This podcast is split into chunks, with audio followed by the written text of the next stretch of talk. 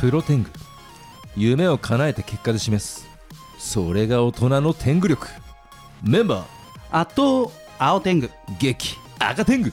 おはようございます12月31日大晦日に放送ができる今年しかもファイナルファイナルですねこれねねえ完全いやなー嬉しい限りですけれどももうこの日付ですから振り返るしかないですね確かに赤天狗さんにとって2023年はどんな1年でしたかいやーもう最初の2月ぐらいまでは、うん要はなんですかねもう激動激動で業界の巨悪と戦うといあーなうん状か態あがったよね続いていましたが、うん抜けてからは、うんこれ多分ね滝行の成果なんでしょう ね、はい、とってもとっても順調にあーあそうですのか仕事の方もバークレスいろいろ決まりまくって来年にも本当にもりもりやりたいことも挑戦したいことももう決まっているいいですとねいう状態でございます、佐賀県のね武雄市ともこう協定ですか、はい、結びまして結んで、えー死者がそのうちできるかもしれ3ない年以内に作りましょうというところねえでも協定結ぶとね小中学校にも話しに行いくやといやいいうとやころいやでそこら辺にしても来年も精力的にやっていければなという感じですね。こう業界にね新しい息吹というか若い才能をこう自ら入れることがその役割を果たせるということですね、どうですか青天狗さんは私はその本業、まあ、この制作会社としては変わらずに特に社内ラジオがすごい盛り上がったなっていうんうんうんうう、んまあ、既存のラジオ局だけじゃなくてやっぱり大手の、まあ、鹿島建設はじめ本当に大手さんが社内ラジオに取り組んでくれて、うんそれはすごく良かったなっていうのと、まあ、あとは銀座のバーからのもう一軒ラーメン屋っていうことで、残念ながらまのあ、1月からはい頑張ってきたわけですけれども、まあ、それは果たせずこれが2023年のまあ一つ悔い。まあ何かしらのねんリベンジができるんじゃないかなとは思いますけどそうねで。はいこのプロテングが終わるまでにはいなんとか純飲食を1軒オープンしたいなと思っていて懐石料理おのお店を銀座にオープンしたいと思って実はあさってえーこれは放送ベース、えー収録ベースであさって内覧に行く予定になっなてまんしてとラーメンからの解析解析これはですねあの本来はラーメンやって解析っていう順番だったんですけどもちょっと順番を変えてあの来年リベンジしようかなと思っているとなるこほろどですお互いじゃあ決まってますねそうですいねろいろと。えー年内最後の回にふさわしいとっても素敵なゲストの方がお越しくださっていますがその前に天狗工房の社会一曲お願いいたします天狗工房第二社館豪快アブソリュートライフさあ第501回12月31日大晦日のプロ天狗は私青天狗と赤天狗がお届けしておりまいすえいえご登場いただきましょうそれではよろしくお願いしますおはようございます。湯煙天狗こと畑瑞穂です。よろしくお願いしおます。願いしますよろしくお願いしますお願いしますはじめましてのは畑いさん、、はじめまして、嬉しいです。いやーとってもですこちらも目の前会にお越しいただいてありがとうございますありがとうございます。あのご職業含めて自己紹介お願いしてもよろしいでしょうか。自己紹介か。むっちゃん言っちゃったかな。ちょっとハードルが高かった自己ね紹介ハードル高いないやだって自分のことでしょ、畑さん。あ自分のお願ことします言えばい自い分のこんですかといいです。はい、あ自己紹介です。順はを追ってあ順を追ってはい生まれたところぐらそうでいかすらでいいねですか。全然あの尺はあるんであい。いやいやいや、本待当て待て待て、その一人語りで終わるだろう。そっかあのどんなお仕事してるのかなっていうところからあー簡単な感じでそうですあねのちょっ。と2つ3つに絞ってかいつまんではそうですね。おわかり願まいししたます。えっと畑瑞穂と申します。はいえー平成元年生まれの34歳ですうんうね。んで、えー温泉ソムリエの資格を持っていて温泉番組に出演したりとか、まあ、あとはデビューからグラビアもやらせてもらっているのでグラビアのお仕事とかあとラジオのお仕事もいろいろと結構やらせていただいておりますすのごでいはい、よろしくお願いします。はいおめでとうございますこの聞きどころいっぱいですけれども、はいまずは私青天狗と赤天狗がずっと群馬県みなかみ町とね、うんあのそう仕事をしてきたして町きおてこいるしと。早10年もうはい2015年からやってるんで、うんうんうんまあ今年で言うともう本当9年目に入るんですけれどうんも、まあ温泉街を盛り上げるっていう活動をねずっとあの仕事としてやってきましたんで、うんえー温泉ソムリエの畑さんにはいぜひ聞きたいのは、あの好きな温泉地ってまああー一つじゃなくてもいいんですけどもあのあったらぜひいくつか教えていただけますかそうですね私、まあ、そ長野出身なんですけど、うんうんはいその長野県地元の温泉で、はい湯田中温泉っていう温泉地がありまして、はいそこのよろず屋さんっていう、まあ、旅館があるんですけど、はいそこがその桃山風呂っていう、まうあ、ん大浴場っていうのかな大きいお風呂があって、はいそこがこう有形文化財に登録されてたりとかすごいすごいですそねうすごいもこう歴史のあうんうんうんうるん真田藩が入っていたみたえいーな、わそういいですよそれねはそうか何かが入ってたっていう歴史がいいですよね、うん上田から来たってことねそうそうそうこでねんそういうお風呂が、まあ、旅館があって、はいでそこがそのまあ古き良きっていう感じの本当に旅館なんですけど、うんうんうん最近、なんかプライベートスパみたいなやつが新しくでへきてー1年前ぐらいですかね、はそこが、まあ、あのう今サウナ流行ってるじゃないですか、いはい出ますそねのスチームサウナがあるんですけほうどそのスチームが全部温泉なんですよ、えーすごい贅沢ですねそう本気ですねこれね、うんそうだからこの温泉の成分を、うんやっぱ湯船に入ってなかなかこう顔までバシャとか頭からかけるとかちょっとマナー的にもできないじゃないですか。そうですねか顔ぶいけれないないですからね、ううんそれをこうスチームなので、うんそこのサウナに入ったらもう全身で温泉の成分を浴びられるっていう、へーはいこれちょっと温泉ソムリエの方からの説明初めて受けたんですけど、んもう完全にプロですねそうですよ丁寧です聞よかせる聞かせるってこうとん知識量も含めて、もう一回今の温泉名言ってもらっていいですか湯田中温泉湯田中温泉はい、のよろず屋さんよですろず屋ね。さんですね、はいなるほどなるほどこれちなみにあのーサウミシュラン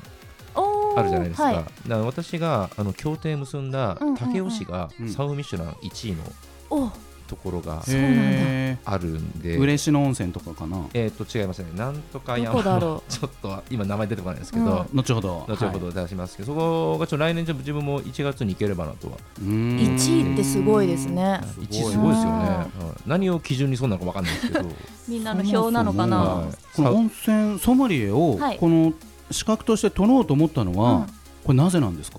私あのテレビ朝日のうん「人ロマン」っていう番組がありましあーて、なんかわかるかもう結構20うんうんうん年ぐらいかな、うん結構ずっと長くやられ長寿番やっ組てる番組なんですけど、うんまあ、そこに10年前ぐらいから出させていただいて、えー、すごい、それがきっかけで、うんなんかせっかくこうロケに行くなら、うんうんやっぱこうもっと温泉のこととか成分とかいろいろ知って入った方が絶対楽しいなううっんん、やへーて思ったのがきっかけで、うん78年前ぐらいに撮りましたあねす。ごい本気にギアを入れたわけですね、そ実っち際に。なんかどんなその試験というかその資格を取るためになんか工程があるんですか、えっと、これがですね、うんお金払えば取 れます。すいません。とはいえ、知識はね、あのただ、うんその講義というか、はいはいはいはいがあって、まあうんその講義料をお支払いして、うん4、5時間ぐらいだったかな、ちょっと長めうーのん長講いです義、ねテキストを見ながら、うんその温泉ソムリエの師範って方がいらっしゃるんですけど、はいはいはいはい、その師範の方からまあいろいろこういう効能についてとうんか入はいり方はいはいについてみたいなお話を受けたらまあ認定証をいただけるあそうなんっでてすいねなうるほどそこからでも発信者になるにはね、うん、やっぱり経験値はこれ、嘘つけないいやん確で、そうですね。はい僕の目の前に何人か温泉ソムリエの資格を持った方現れましたけれどもうんみんな温泉大好きでみんな詳しい、だからお金だけ払ってこの資格取れればいいやっていうモチベーションの人あんまいないですよね。確かにおねか、しいな。いやいやいやいやいないなかったです かいな今かまっで。たいなかったですあいなかったよんだめちゃめちゃ詳しいですあのお湯舐めたりする人とかねなんかあーありますうね。なんかでも話聞いてて、はいじゃあじゃあ金払えば取れるなら俺らも取ろうぜみたいな感じで思えないじゃないですか、うん今だっうてん思えな同いですねじレイヤーに立てないのが分かってるんで。こううあんー確かに。そこまで、まあ、好きですけど、うん多分そうんの知識量として今みたいに発信できるかと言われると、うんそうですね。なかなか難しいと思うんですよね、そそうでこすねはね。まあ、そもそものその発信力の原点はこのグラビアアイドルはいとしての活動があるわけですけれども、このグラビアアイドルの活動は何歳ぐらいから始めたんですか、えっと私デビューが2005年なんですようん。うんなのでそもうそこからです。もうデビューのお披露目がグラビアというか水着へで、あのイエローキャブっていう事務所うん、あめちゃめちゃ有名なね、だったので、めぐみさんとかね。はいはいイエローキャブのなんか新生グラドルみたいな感じでグランプリをいただいて。おすごいそうなんです。そこでもだからデビューのお披露目から水着を着て、はい、最初の一歩か撮影をら水着だった、はい。もうじゃあ戦闘衣装ですね、もそうですねはいでイエローキャブのオーディションということはもうそもそも水着でお仕事をするっていうことはイメージできるわけですよね。それが、うんおやその当時あのサンズの野田社長、はい名物社う長んイエローキャブの、はい野田社長とこう別れたばかりだったんですよ。あネイクエスロトーキャがブとできサンた、ズはいはいはい。が別れて、うんうんでその新しいイエローキャブとして新体制のグラビアだけじゃない子をこううんうん募集しようはい、っていう、うん芝居もできて、みたいな感じですね。そうですなのでその一番上のところにうん、イエローキャブイエローキャブオーディション2005胸がなくても大丈夫って書いてあったんですよその当時イエローキャブとしては新しいえそうそう挑戦ですよね。やっぱりこう G カップとかうん結構大きくないと入れないのかなっていうイメージはいがはいはいはあったじゃないですうか。んでそれをまあ姉私三姉妹の末っ子なんですけおどう姉が見つけてきてうんでその当時では割と珍しかったそのネットオーディションいほうほうほうほう書類を出すんじゃなくてうんネットでこう写真をメールとかで送ってはで審査もブログ審査があるみたいい、へー今はだとね結構あれですけども、当時走りですよねそうですこは本当に18年はい19年前なのいでやーすごいな、なだから私パソコン部だったので、うんお姉ちゃんが「あんたこれ胸がなくても大丈夫」って書いてあるし、うんあんた機械得意なんだからいけるよって言って、芸能の道にそうです家姉が族見がつけて姉の強い推しもあって、はい、で募集応募してうん、受かってっていう形ですねえ、その時は当然長野にお住まいだったわけですよね。そうです高校1年生でしたへねー高一からはいはそうなんでもそれ自分がグランプリ取った時の心境って今も覚えてますか、それがやっぱりこう信じられなくて、うん私が高校から帰って夕方家に一人でいたら、はい電話がかかってきて、うんイエローキャブのそのスタッフさんから、はで、えーと「言いますね」って言って「畑さんグランプリですおめでとうございます」い、マジって言われておうおん「あありがとうございます」みたいな内定取ったぐらいのね、うん、ああそうなんですね、ありがとうございますあ、うんよろしくお願いしますって言って切って、はいとりあえず誰かに伝えなうきゃ、っん伝えたいてこ言っのて気持仕ち事終わりのお母さんの携帯に電話をして、はい、お母さんに今連絡来て私グランプリだってってお母さんに伝えた瞬間に涙出てあーそこでなんかやっやっとと自分の口で発したことで実受感けし取たっといたんでうすねか。うん感情も含めてそうそれまで状は況もなんかちょっとまだ一言っぽ他人事というかねうんかったんですけいどや、すごいですよグランプリは、うねん嬉しかったですねえ伝えたお母さんのリアクションはどうだったんです かちょっともう自分の泣き声で覚えてないですねいやでもね娘がね、そうやって行きたい道を切り開いていくっていうのはきっと、う親としても嬉しかったんじゃないかなと思いますけれども、んはいまあ、他にもラジオをはじめさまざまな、えー活躍の、えージャンルがありますので後半伺っていきたいと思います、はいではここでリクエストナンバーの紹介を畑瑞穂さんお願いしますはいビーズさんでウルトラソウル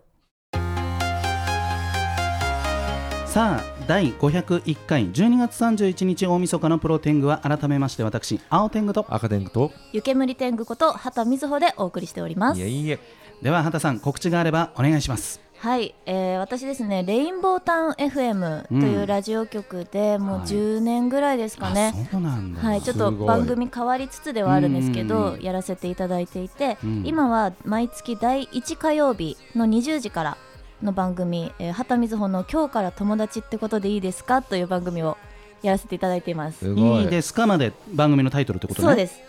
友達いいですかってこれあのコンセプトがありまして、はいはい私友達がいなくてですねえ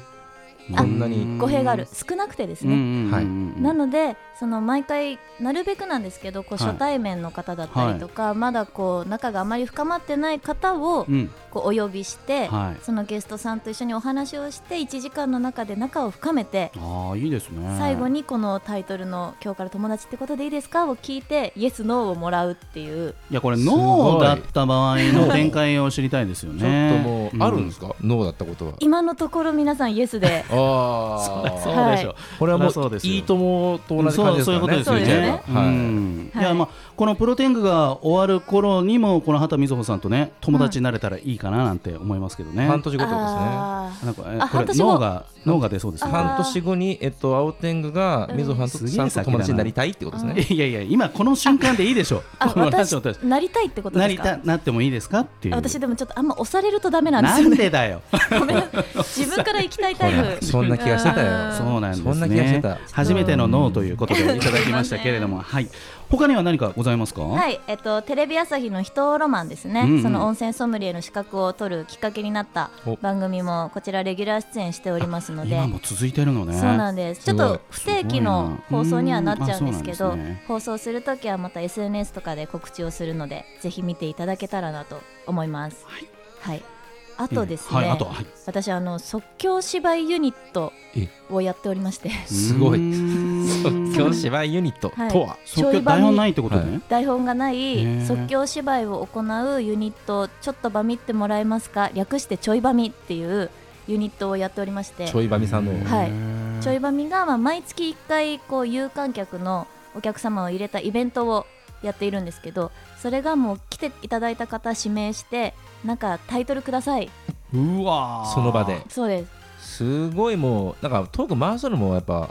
ラジオ歴も含めて確かにお上手なんでそうすねいけちゃう感じしかしないですねこれねそれでもうウルトラソウルって言われたらウルトラソウルで5分間の即興劇をやるっていううわーそれはすごいなんかよくエチュードとか言ったりしますよね、うんはいなんはいかはいこうテーマを与えて、うんそれに対して周りの役者さんがこうドタバタしながら、はいあのそのテーマに沿って演技していくっていう、うんそれに近いあもうそうですねあそうなんだえこれどうしてやりたいそして続けているんですかこれも、えっと、15年前ぐらいにあのやったことがあってイベントというか、んんんそこでやってちょっとはいハマって、で、まあ、何年も経ってまたちょっとあれやりたいなと思って自分で人を集めて、うん企画とか会場を抑えたりとか全部自分で今動いてやってるって形ですね。企画力やばいですね友達そう楽少しいですないけどそういうの集めるのは得意仲間を集めるのは得意ってことですねあの仕事って割り切ったらいけるんですよ発信者としての強さがありますねうんやはりお話し仕してて事になると集まる仲間たち、、はいいやこの即興劇はもう明日で来年ですけど、はいなんか2024年もそうですね1月2月もちょっとまだ日程言えないんですけど、はい毎月開催しているのであ月1開催月一ですねでそのユニットの YouTube チャンネルも最近できておうんそうちょいばみで検索してもらえたら出てくると思うのでぜひ週2回投稿かなでこの年末年始は結構毎日投稿もしているはいのすでごいぜひチャンネル登録もしていただけこたれちょらっとなじゃとあなんかゲストでお呼びできたりするんですかちょいばみさんにみたいな感じであもちろんですうんもういつでも楽しみですね呼んでいただけたらいけますねこれははいはいえーということで12月31日2023年最後のプロテングは畑瑞穂さんをゲストにお招きして後半もお届けしていきたいと思いますはい、グラビアの活動うはん、現在も続いてるんですか、一応そうですね1年に1回とあかーぐらい、まあ、あのうんうん DVD うを、んまあ、記念じゃないですけど今年の私